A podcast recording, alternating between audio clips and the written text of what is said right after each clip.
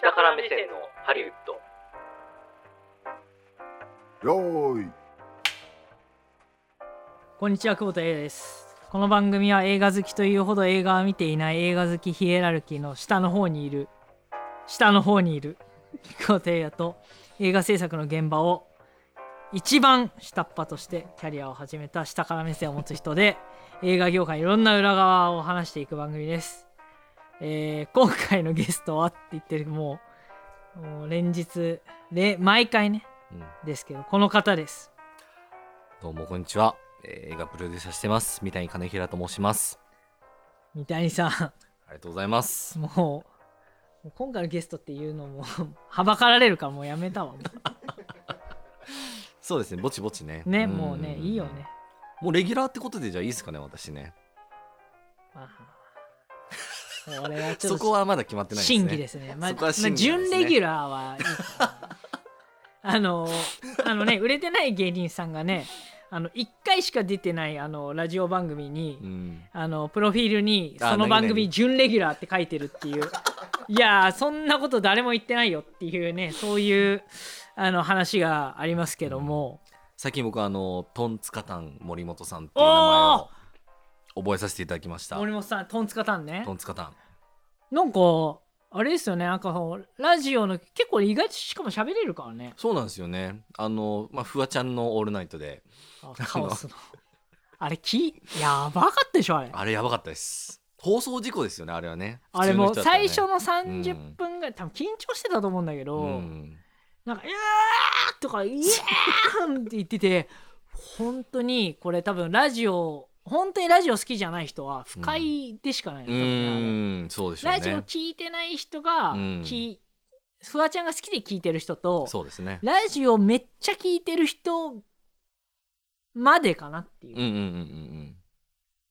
いやまあそうですねなのでまあそのトンツカタン森本さんよりはあのもう少し存在感がこの番組では私はあるかなっていうふうなにるほ思いたいど。なってそれはありますね。ああるありる。がとうございますだって、メインで喋ってる人だからね。 それはあるでしょ。まあまあまあそれはねなきゃ困りますわな、はいこれから、そうで今日もまあいろんな話聞いていきますから、すねはいちょっと、落ち着いてくださ い。あざーすあざーす、はい。というわけでね、もはうい、行ってみましょうもうね。はい。下から目線のハリウッドスタートです。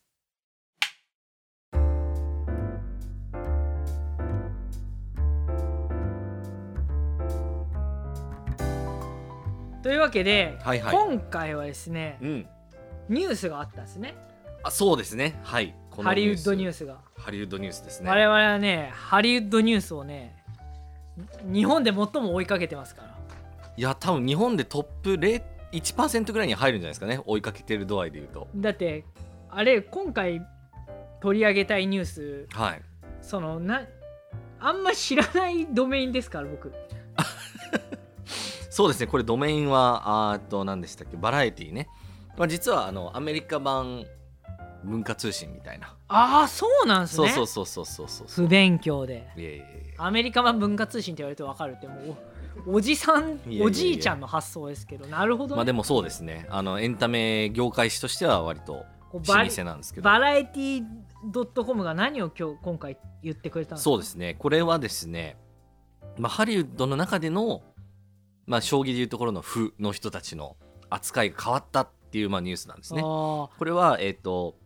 まあ、アメリカの、まあ、ハリウッドの、まあ、タレントエージェンシーっていう、まあ、そういう種類の会社があるんですけれども、そこの、まあ、一番下っ端の人たち、ーはいはいみんな下から目線持ってる下っ端の人たちの、えっ、と、賃金が、えっ、と、時給24ドルに上がりましたっていう。おこれはね、な24ドルっつったら2500円とかーとかじゃななのいですかで、もうそれぐらいになったっていうことで、これこれ非常に実は画期的なニュースなんですね、フープロデューサ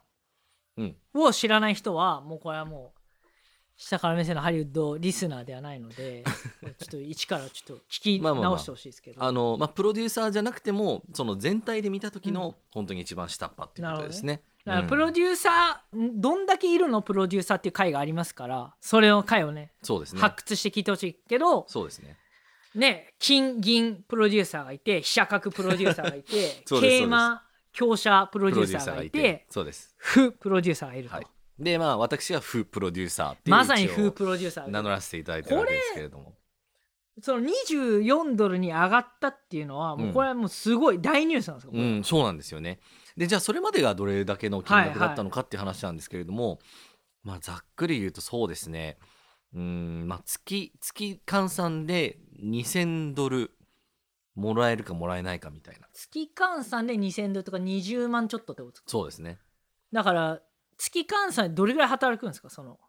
もう馬車馬のようになんで、まあ、9時から9時から朝始まって、まあ、夜そうですね8時9時とかまで、まあ、10, 10時間以上は働くんじゃないですかね。じゃあ12時間だとしてう、んじえ休みはあるんですか休みは一応土日は休みですね。じゃあ土日休みで、うんまあ、平日5日そうですでね営業日数で言うと20日間ぐらいうだかんら、まあ一日日給100ドルみたいな話ですよね。なるほどねうん、だから日給100ドルだからだからそうすると時間換算すると10ドルいかないってことですねいかなないですね。うん、いめちゃめちゃ上がったじゃないですかそうなんですそうなんです。 3倍とかに、うんまあ 2. 点数倍上がったわけですよねそうですね。で逆に言うとそれまでがだからひどすぎたっていうかもうこれで生きていけないでしょどう考えてもっていう水準だったんですよね。これね例えば日本のちょっと離れたうん地方の時給800円900円と、うん、アメリカの時給800円900円わけ違いますから、わね、け違いますね。物価がまず違いますよねそうあロとサンゼルスですからね言って、ね、家賃ね家賃がもう高いっすよ。こんなねこんな何、まあ今こう両指でねねあの人差し指ぐらねネズいミのが住むぐらい の場所でもうすごいお金するから、ね、そうですね。あれうん何倍するのね、東京の多分3倍とか普通にするんじゃないかうん、なんならするんじゃないですかね。あの、一番高いのは多分サンフランシスコな、うんとかで、まあ、それシリコンバレーのそういうね、はいいはいろんな人たちがいるからっていうので、普通に一人暮らしでね、月30万円ぐらいうんのところで全然めっちゃ狭いなんかワンルームでっていうこともあるんですけど、まあ、そこほどではないにしても、でもかなり高いみたいですね、今は、家賃は。だから十数万とかあもうそうですわゆる全然日本のもう本当に千代田区とかじゃなくてうんもう八王子とかう、ーん。それぐらいの感覚でそうですね。借りれる 1K ワンルームうがん。十数十万後半とか、そうですね、そんなもんですね。だからもうすごい高いですよもうめちゃくちゃ高い。 3倍もっとするのかなそう。だから全く生きていける水準じゃないんですよ。で、それがどういう問題を起こしてたかっていうと、結局それでも、なんとかなる人たちしか、ハリウッドではその、一番下っ端から始めていけないっていう状況が起きてたわけですよね。つまり、うんもともとお金がある人たちとか、もともと、まあなんか、業界に入ってて、ちょっとこう、つながりがあったりして、あーあの経済的にはとりあえず問題はないみたいなうんうん人たちしか入ってこれないから、その構造的に、まあ、お金持ちの人しか結局エンタメはできないよねっていう状況が発生したわけですよなるほどここでもポリコリ的なものが起きるわけですよね、そうですねだからあの本当に一部の人しか限られたようなタイプの人経済状況の人うんしか入れないんじゃないかっていうのあがすごい問題視されてたんですけど、まあ、それに対してやっとまあアメリカを代表するエンタメ企業の一つがじゃあもう我々はこうしますよっていうことで、はいはい初めてこの正しいというかあのいい方向にねあの是正していくことを打ち出したっていうのがかなりだこかられ、は素晴らしいですねだからこれに時給24ドルうん、ってことは1日だから300ドルぐらいもらえるようになったのかまあそうですねだから12そうで時す間ねって考えるとねだからだそからうまあ全然生きていけるよねってい300うドルだったらそうです20ね日働いたら6000ドルか、まあそれは高いですねそうすると逆にまあでもまあまあまあそんなもんですね6000ドルまあちょっと控えめに見て5000ドルとか、うん5000ドルだとまあ一人暮らしできて、うん食事もまあでも食事も東京の倍ぐらいするでしょ、まあしますけどでもまあ全然暮らしてはいけるようになるかなっていう感じですねだってラーメンとかに、3000円ぐらいでしょあそんな高くはないで高す、くないね、 2000円ラーメンはでもまあ少なくともそうですね1300円から2000円ぐらいの間ですあよーだかねらやっぱりちょっと高いですね、うん倍倍近くしますね倍そうですねううんんなるほどそうなんですよでこれ僕ねすごいあの感銘というか感動したのがやっぱ何らかのこう自分自身の留学時代っていうのを思い出すわけなんですよね。であの、まあ、2年間、まあ、学生として留学してでその後その学生ビザで1年間は働けるっていう、はいはいまあ、はい状況になるんですよ。まあ、それを OPT っていうんですけれども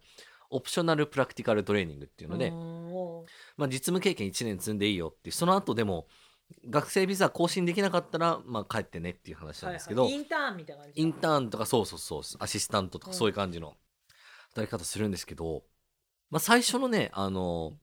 まあ、1年間ある中最初の6ヶ月は僕ちょうど47ローニーの監督のアシスタントをしてた頃だったんで、まあ個人での契約で、はいはいで、監督もそれなりに、あの、優しかったので、えっ、と、まあ、3000ドルでしたかね。月3000ドルで、ほまあ、契約とさせてもらえて、で、当時は物価もそこまで高くないし、家賃もなんとか普通に、うんうんあの、もうちょっと安かったんで、あの、住めていけたんですけど、後半が、えっ、と、後半働いたところが、まあ、週3勤務だったんですけど、まあ、それこそ1日100ドルでっていうことで、へえもう月1200ドルでですね、あのまあ、暮らしていかなきゃいけなくて、で、まあ、鳴らすと、だから、まあ、2000ドル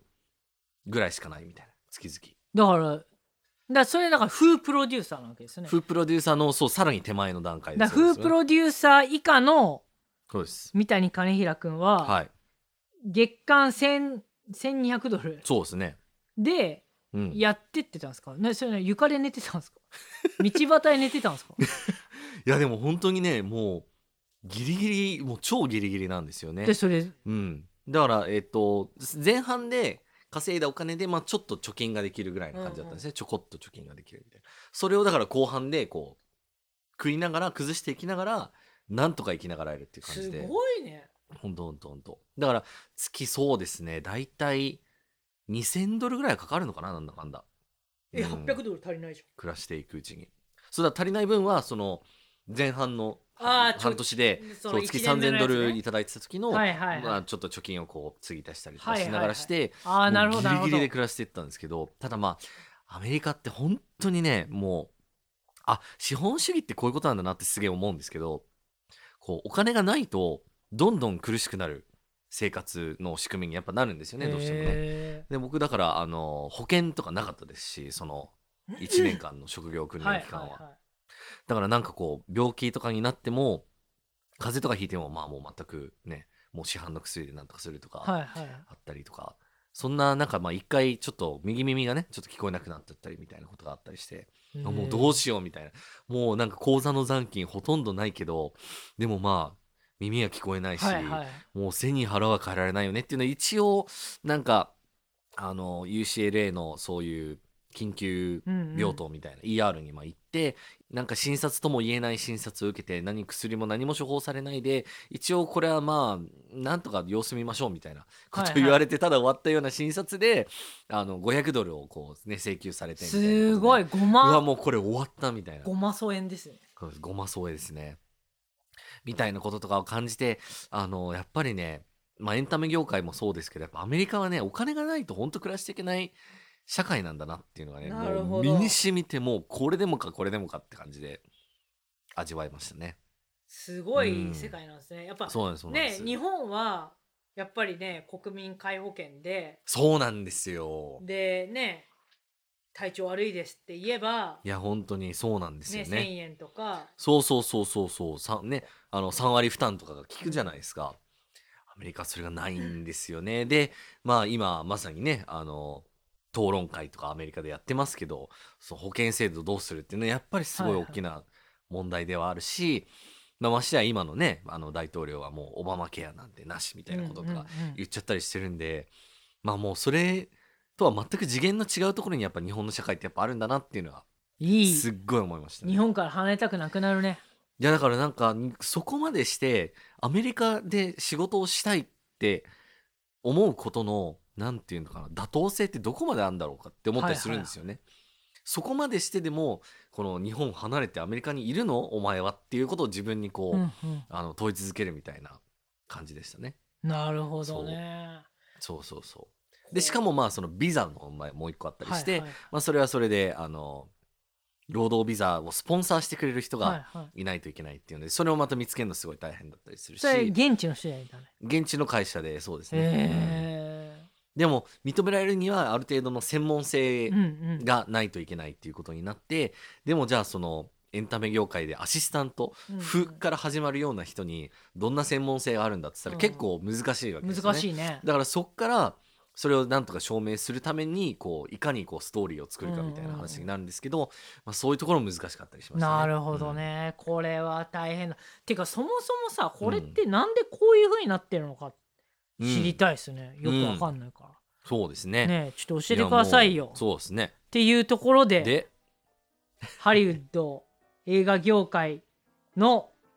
リアルすぎるねはい金の構造、そうですねなぜ風プロデューサーは1日100ドルで働く必要があ るのか浮いたものはどこに行ってんのかいや本当そうですねじっくり聞いたろうってことで、ありがとうございます、まあ、そういう番組ありますけども じっくり聞く内容は audiobook.jp の兄弟プランでお聞きいただけますということで audiobook.jp で検索してサイト内で下から目線のハリウッドと検索していただければ兄弟プランから聞けるようになってますポッドキャスト版はここまでというわけで次回もお楽しみに、えー、お相手は久保田彩と三谷兼平でした